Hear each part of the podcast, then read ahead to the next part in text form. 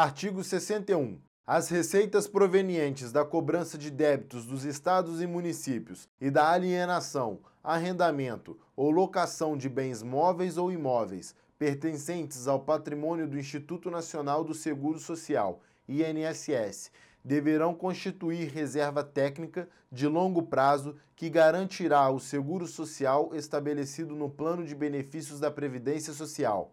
Parágrafo único. É vedada a utilização dos recursos de que trata este artigo para cobrir despesas de custeio em geral, inclusive as decorrentes de criação, majoração ou extensão dos benefícios ou serviços da Previdência Social, admitindo-se sua utilização excepcionalmente em despesas de capital, na forma da Lei de Orçamento.